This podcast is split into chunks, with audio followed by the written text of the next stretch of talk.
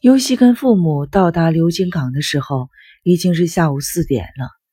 在车上，在船上，熊作高兴地说着：“原来还对这个医院半信半疑呢，没想到他还真把咱们尤西的病给治好了呢。暑假全家一起去东京旅游去。”反反复复的，不知说了多少遍，志穗还是有些不放心。星期一开始进行出院前的疗程，别松劲儿。好好的按照医生的要求去做，虽然这样叮嘱着，脸上的表情却一扫往日的灰暗，根植于美好希望的欢快的心情从内心深处表露出来。跟往常一样，他们先去姥姥家接弟弟聪智。智穗已经把尤西就要出院的事情告诉了娘家，姥姥和舅妈迎出来，左说右劝，非让尤西到家里去坐坐不可。尤西观察了一下熊作的表情，尤西知道熊作在姥姥家有自卑感，他不想刺伤父亲的自尊心。可是今天的熊作跟往日不同，尤西就要出院的喜悦使他忘了跟岳母家的自卑情节。他高高兴兴地对尤西说：“要是没有什么不舒服的话，去坐坐吧。”为了在爬灵峰的问题上得到父母的支持，尤西很痛快地答应道。好吧，到姥姥家就去坐一会儿。说完，笑着从车上下来，奔向了姥姥。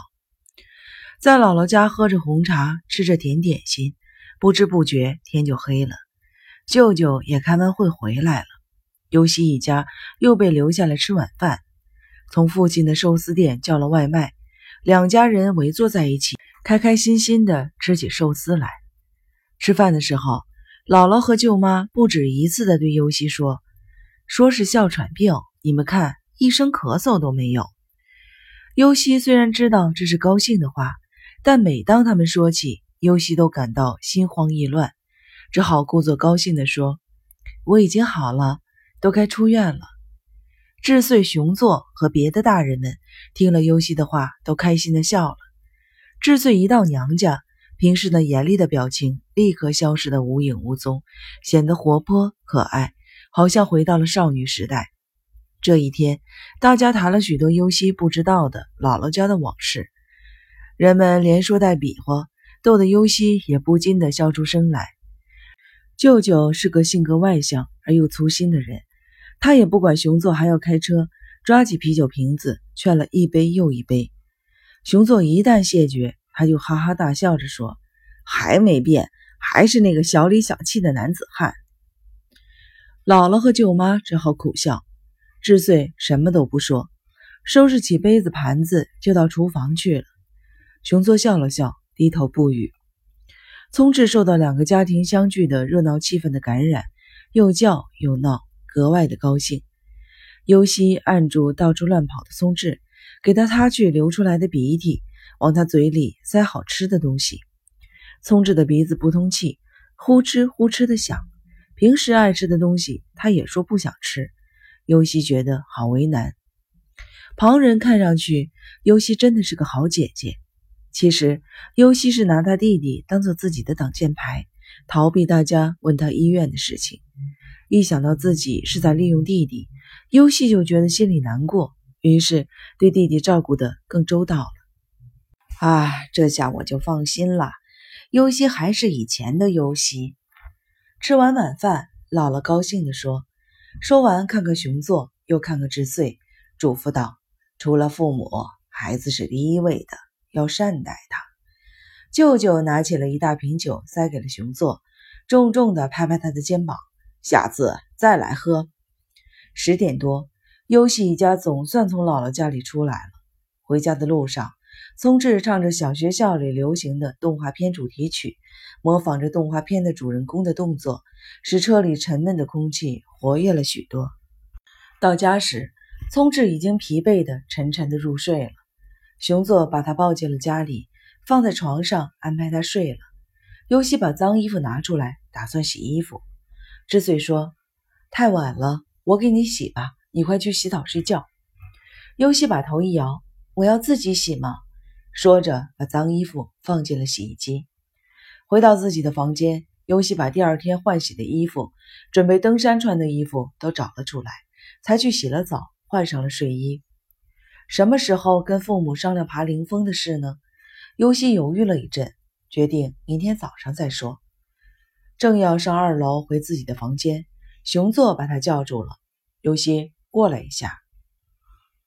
熊座和智穗已经坐在饭桌两旁等着尤西了。熊座面前摆着一杯加水的威士忌，智穗的面前摆着一杯水。尤西见状，坐在了跟两人说话都方便的地方。你想爬山？熊座先发话了。尤西吃了一惊，但马上松了一口气，点头说：“是。”那山可真够高的了。熊座说。尤西站起来说：“高是高，可是登山的路修得很好。每年春天和夏天，决定出院的好多孩子都去爬。听说决定出院的孩子也是提出申请的才可以去爬的，而且医生说了，要经过院方的允许，还要经过家长的同意。我已经被允许去爬山了，没听医生说吗？没有家长去不行的，所以。”尤西想央求父母同意他去爬灵峰，我反对。智穗打断了他的话，表情生硬地看着尤西。登山的路修得再好，也是将近两千米高的山，危险不用说，也没那个体力呀，你我都爬不上去。熊座淡淡的一笑，我也没有那个自信呢。尤西真后悔没有把地图带回来，人家朝圣的人都说了。求神拜佛的老爷爷老奶奶都爬得上去呢，不需要什么体力的，就跟郊游一样。而且十分之七的路是坐车，实际爬的路只有十分之三，很近的一段路。听医生说过了。熊座把医院印的一份材料在桌子上铺开，可能是医生给他的。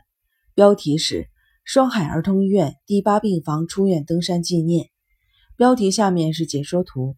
画着高山、峡谷、森林、登山路、景点标高也都清清楚楚的。明朗的自然景观旁边，一个孩子和一个大人正在向读者招手。熊座看着那幅图画说：“医院组织爬山，走的是最安全的路线。有一个地方是垂直的悬崖，得攀着铁链子才能爬上去。但医生说不走那条路，要沿着慢坡迂回登顶。就是嘛。”所以说，谁都爬得上去嘛？尤西说：“为什么那么想去爬山呢？”知穗把尤西堵了回去：“你以前也不是那么喜欢爬山呀。医生也说了，即便是安全的路线，爬起来也是非常吃力的。我真不明白，为什么非要去爬山呢？”